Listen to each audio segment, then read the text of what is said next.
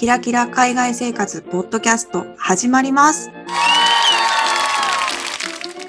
このポッドキャストは、みそじ声女のまることたまえが、非キラキラな海外での日常生活について取り留めもなくお話をする番組です。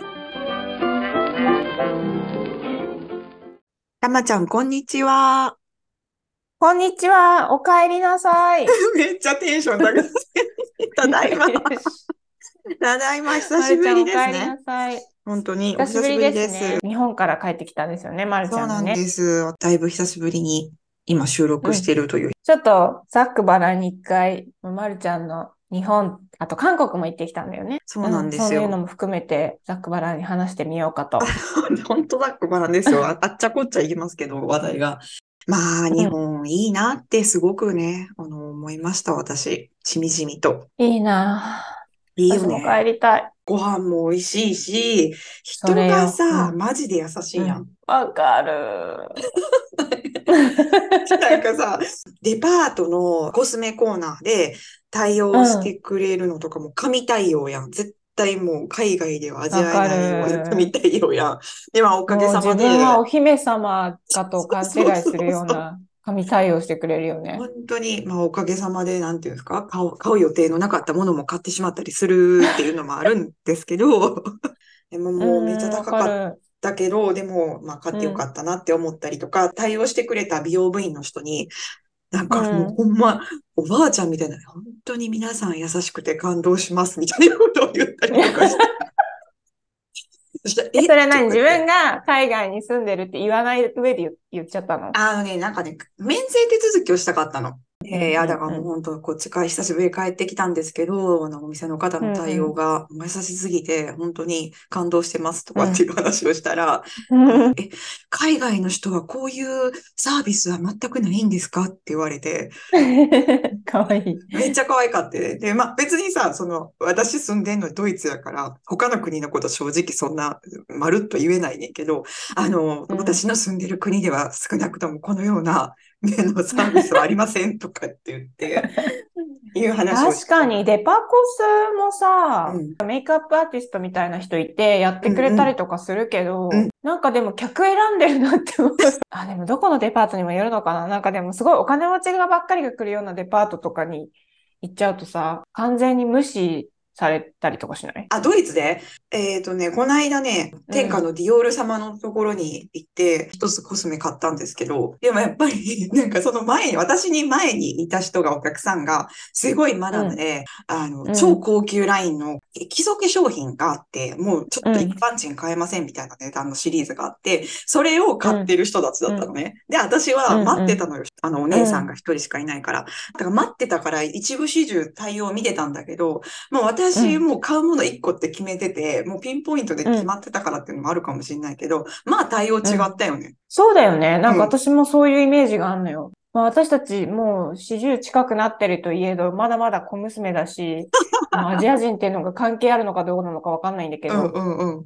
そういうマダムの人たちにはすごい対応いいけど、私にはあんまり接客してくれないっていう思い出の時が多い。違うところももちろんいっぱいあるんだろうけど。あると思うんだけどね。そうそう、そういう時、うんそういう感触はあるよね。まあ、まずその、同じお店に何人も美容部員さんがいるっていうようなシチュエーションがこっちではないような気がする。そうかもしれない。なんかしかも隣の店舗の人とめっちゃ喋ったりしてるイメージ。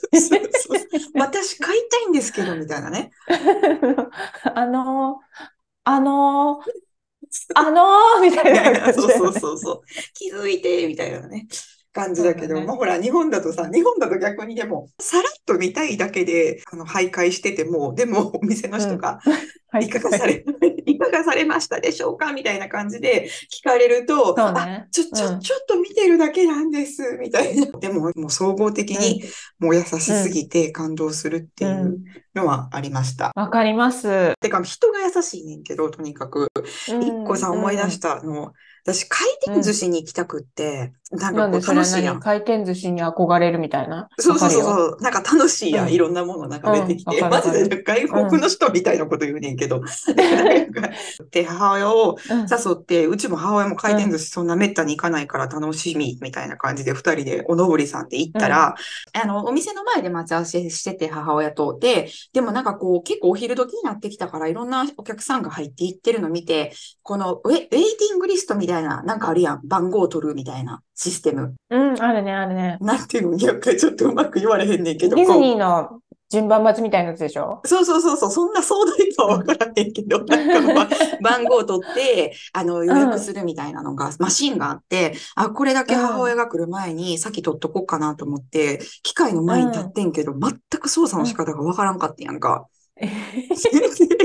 で、あたふたしてたら、私よりも、私の母親よりも、あの、ご年配だろうなって思うような女性が いて、で、あ、私ちょっと先どうぞって言ってやんか、わからんくてあたふたしてたから、うんうん。あ、どうぞ先にやってくださいって言ったら、あの、あう、ん。全然大丈夫ですって言って、で、これはね、こうこうこうやって、こうこうこうやってって言って、その、そのおばあちゃん的な感じのお客さんが、私にやり方を教えてくれて、なんかほんまに、うん。ほんまに異国から来た人みたいな感じの状態で、ちょっとなんか不思議な状態だった。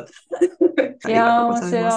白日本に久しぶりに帰って、まあ、進化してるなとか、えこれはちょっとここは進化してないんだとか思った話の流れで言うと、チョコモナカアイスっていう、もう大昔からあるアイスあるじゃないですか。い。森永だね。森永、チチョョコモナカカジャンボ。そうそうそうそうそうそう。なんかさ、私が日本にいて、私がそういうアイスを食べてた頃って、なんていうの、んいかにチョコをパリパリにするかっていうところに気にしてたような記憶がなんとなくあって、まあでも別にそんなこと何にも思わんと、普通に家にチョコモナカアイスがあって、うわ、めっちゃ懐かしいと思って食べたの。で、そしたらさ、めっうんちゃモナカの部分がサックサクやって、へー。はぁみたいな話やねんけど。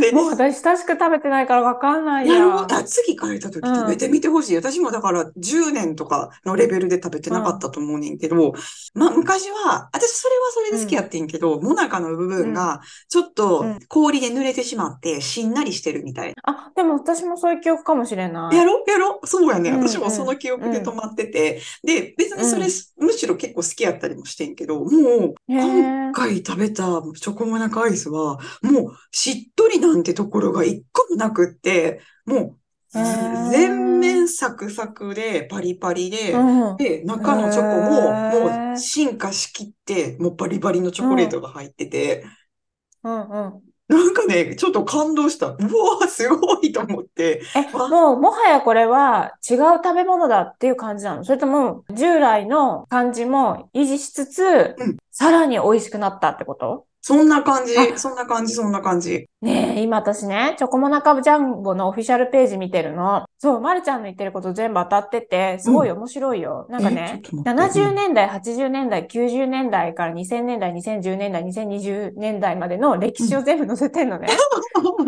うんうんうんで、95年代、さっきまるちゃんがさ、チョコをパリパリにすることに注力してたって言ってたじゃうんんうんうんうんそれも合ってて、95年のところに、うんパリパリのチョコに変えて、で、2004年に、のところで、モナカを改良し、パリパリ感をアップ。さらに2011年にもモナカをリニューアルしてるし、うんそうなんや。そうだね、そうだね、すごい進化してるわ。パッケージも何気に変わってるし。ええすごい。だから企業努力ですよ。しかも今年、関ジャニエイトの人たちですか？これなんででも5人なんだろう関ジャニエイトって今5人なの？めっちゃ悲しい話しだした。そうです。今、え？減りに減ってこの方たちだけなんです。あ、そうなんだ。私なんか、こういうところもさ、また進化なのかわかんないけど、気づかないうちに変わっている点だよね。確かにね、いつの間に5人にっていうね。そうそうそう。関ジャニエイトの方たちが、あの、ちょうど、あの、言ってらっしゃるんですけど、あの、チョコの壁が今年ついたと。その横の側面にさらに壁がつきましたよって言ってるよ。あ、そうなんや。じゃあ付け加えられてんねんや。まるちゃん食べたのこの壁付きのバージョンなんだろうね。はい、最新バージョンの食べたんですよ、私は。だから。えー結構びっくりすると思う。その10年単位で食べてなかったら、ぜひ今回うん。帰ったら食べてほしい。うん。感動しそうだね。こんだけ進化を遂げてたら。そう。そういう話いいね。なんかさ、うんずっといると気づかないけど、うん久しぶりに食べると、より美味しさを感じれるってことでしょ？そう。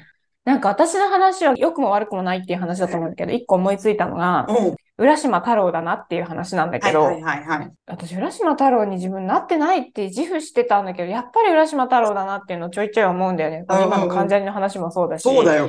あの、最近ね、J-POP で一人すごい好きな人ができたのね。そうですよね。誰かとは言わないんですけど、そうあの方ですよね。ごいハマって、あの方にすっごいハマってて、もうそれは海外にいてもその情報が入ってきてハマってしまったんですけど、で、ライブ DVD うん。うんをうん出すと。うん。で、この時代になんで配信じゃなくて DVD なんだって思ったんだけど、、で、もちょっと買おうかなと思って見てたら、うん。なんかブルーレイをうん発売してるっていう風にうん。うん載ってて、うんあ？でそれもうすでにちょっとイラッとしてるから、もうか、もう完全にもう喧嘩を売るモードなの、私は。あ？何言ってんのみたいな。ブルーレイなんて、プレイヤー持ってる人いるわけないじゃんって思ったの。なぜならですね。うんうんいや、それ私本当知らなかったの。私が日本に住んでた時はまだ DVD の方、あれ ?DVD かブルーレイかに2つあったんだよね。どっちもあったと思う。うんうんうん。そう。で、DVD の方が優勢だったんだよ、私が住んでた時代そうは。そうそうそうそうそだから、ブルーレイって言われた時に、なんかすごいなんかマニアックな方を選んで、何言ってんのこの人たち大丈夫ぐらいの感じで思ってたのよ。どうやら様子がおかしいなって思って調べたら、もう20年越しに初めて、え、今はブルーレイの方が優勢なんだっていうのを知って、びっくりしましたっていう話です。う。わかるわかるわかる。え、まるちゃんはどの時点でブルーレイが優勢になったってことを知った？最近というか、ほんとここ数年の間に電気屋さんに行った時に、ブルーレイの売り場が完全に広がってるのを見て、あれって思ったっていうぐらい。でも私も持ってないのよ、プレイヤーを。だから、実際に、そうよね。わかんないんだけど、そうう。んでもなんかブルーレイってさ、一回さ、広めるのをちょっと失敗した感なかった？で、結局そうそうそう DVD がさ、そう、そう。残ったみたいな感じの時代があったよね。だからその記憶でいたから、びっくりしちゃったんだよね。エ